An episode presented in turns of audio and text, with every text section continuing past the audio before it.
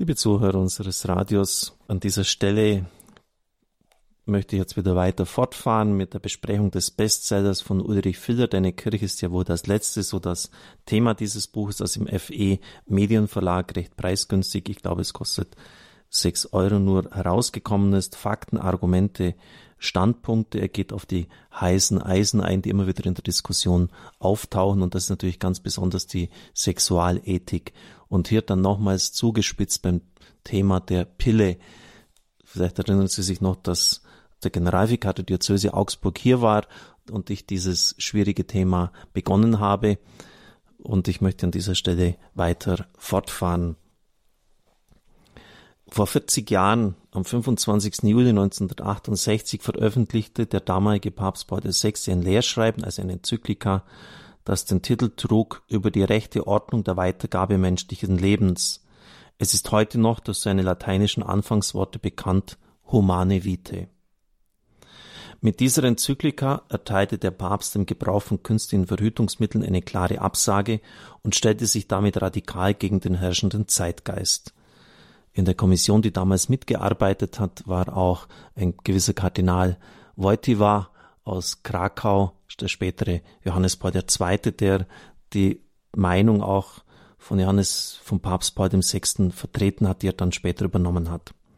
Kaum eine Entscheidung des päpstlichen Lehramtes in neuerer Zeit war unpopulärer.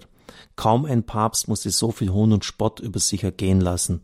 Pillenpaule hat man ihn genannt. Und doch, und doch, schreibt Ulrich Filler, heute bestreiten selbst die Vorkämpfer der sexuellen Revolution nicht mehr, dass es so etwas wie eine Krise der gelebten Sexualität gibt, und mit Manfred Lütz kann man auf den am ersten Blick überraschenden Schluss kommen, Papst Paul VI ist ein Zitat von ihm, und Alice, Alice Schwarzer meinen zur Pille folgendes, die Pille ist eine Manipulation der Frau. Zitat Ende. Was Papst Paul VI. bereits vor 40 Jahren wusste, ist mittlerweile auch in feministischen Kreisen offensichtlich angekommen. Die katholische Sexualmoral spricht von der verantworteten Elternschaft. Das bedeutet, die christlichen Eheleute haben bei der grundsätzlichen Offenheit für die Kinder, die Gott ihnen schenken will, die gemeinsame Verantwortung dafür, die Zahl und den Zeitpunkt ihrer Nachkommen zu planen.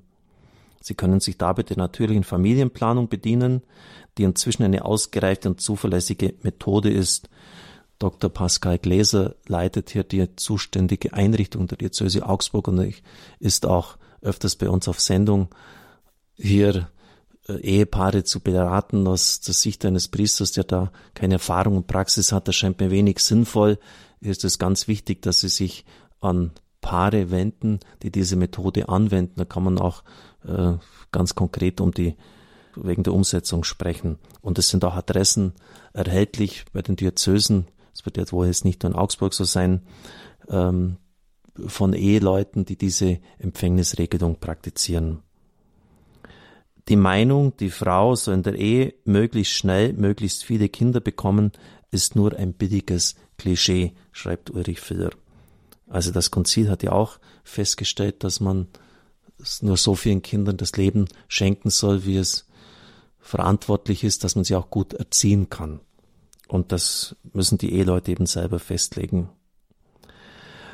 Ulrich Filler weiter, nun scheint auf den ersten Blick kein großer Unterschied zwischen den Methoden der natürlichen Familienplanung, also der Beobachtung der fruchtbaren und unfruchtbaren Zeiten der Frau und der künstlichen Verhütung mittels Gummi, Chemie oder Spirale zu bestehen. Auf den zweiten Blick aber gibt es sehr wohl einen Unterschied. Abgesehen davon, dass die Pille nachweislich der Gesundheit schadet, da kann ich auch auf die einschlägigen Untersuchungen verweisen. Ich möchte das an dieser Stelle aber aussparen. Da gibt es ja viele Veröffentlichungen dazu, müssen Sie im Internet nur nachschauen. Pille und etwa Rauchen vertragen sich sehr schlecht. Die Thrombosegefahr ist deutlich erhöht. Die ähm, Erkrankungen bei Gallensteinen ist doppelt so hoch bei Pillenkonsumentinnen. All das hat man ja in den letzten Jahren genau erforscht.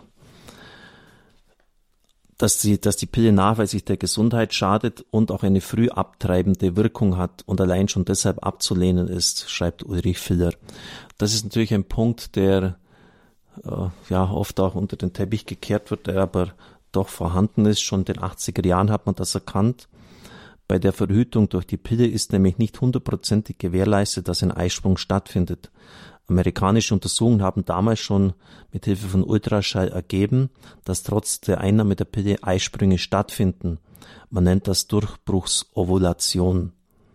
Die Pharmaindustrie selbst gibt die Rate von vier bis zehn Prozent an. Wie gesagt, das ist aus dem Jahr 1989. Andere Schätzungen liegen wesentlich höher. Ferner ist die Behauptung der Hersteller, es könnten aufgrund einer weiteren Wirkung der Pille keine Spermien in die Gebärmutter gelangen, nicht nachweisbar. Also sobald die Eizelle befruchtet ist, entsteht ja die menschliche Existenz. Und es wird dann durch die Pille auch verhindert, dass das befruchtete Ei in die Gebärmutter sich einnistet. Das menschliche Leben muss also absterben und wird ausgeschieden. So in der Mitteilung von damals. Die, durch die künstliche Verhütung Ulrich Filler wird die enge Verbindung zwischen den Wesenselementen der Sexualität, nämlich personale Liebe, Lust und Offenheit für Kinder, aktiv und direkt zerstört. Nach christlichem Verständnis sind die Ehepartner dazu berufen, an der Schöpfung Gottes mitzuwirken, und deshalb soll auch jeder Geschlechtsakt grundsätzlich offen sein für das Leben. Diese grundsätzliche Offenheit wird dadurch nicht beeinträchtigt, dass die Frau nur an einigen Tagen des Monats schwanger werden kann, denn Gott hat die Natur der Frau so erschaffen. Wenn ich der grundsätzlichen Fruchtbarkeit aber einen künstlichen Riegel vorschiebe, schließe ich das Mitwirken an der Schöpfungstat Gottes aus. Natürlich ist es schwer, diesen Grundsätzen zu folgen.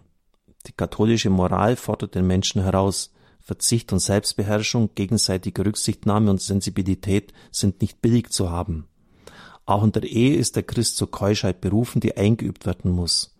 Die Kirche mutet den Eheleuten zu, für eine gewisse Zeit enthaltsam zu leben, und sie mutet allen, die nicht verheiratet sind, zu, immer enthaltsam zu leben. Und das kann ich nur Ulrich Filler aus dem Glauben heraus verstehen, aus der persönlichen Christusbeziehung, die jeden, ob verheiratet oder nicht, zur Nachfolge aufruft, auch dann, wenn sie manchmal schwerfällt und zur Kreuzesnachfolge wird. Es ist natürlich immer ein Problem, liebe Zuhörer, wenn man so ein unglaublich komplexes äh, Problemfeld auf ein paar Minuten sozusagen herunterschnort. Äh, es ist dann schon fast vorgegeben, dass dann ja viele Dinge nur gestreift werden könnte, eigentlich vertieft werden müssten. Aber dazu haben wir auch schon viele Sendungen bei Radio Horeb gehabt. Also da können Sie sicher auch weitere Informationen beziehen. Das war jetzt einfach mal nur so eine ganz grundsätzliche Information. Ich darf Ihnen den Segen spenden. Es segne, heile und behüte Sie der mächtige und gütige Gott, der Vater und der Sohn und der Heilige Geist. Amen. Ich wünsche Ihnen einen gesegneten Tag.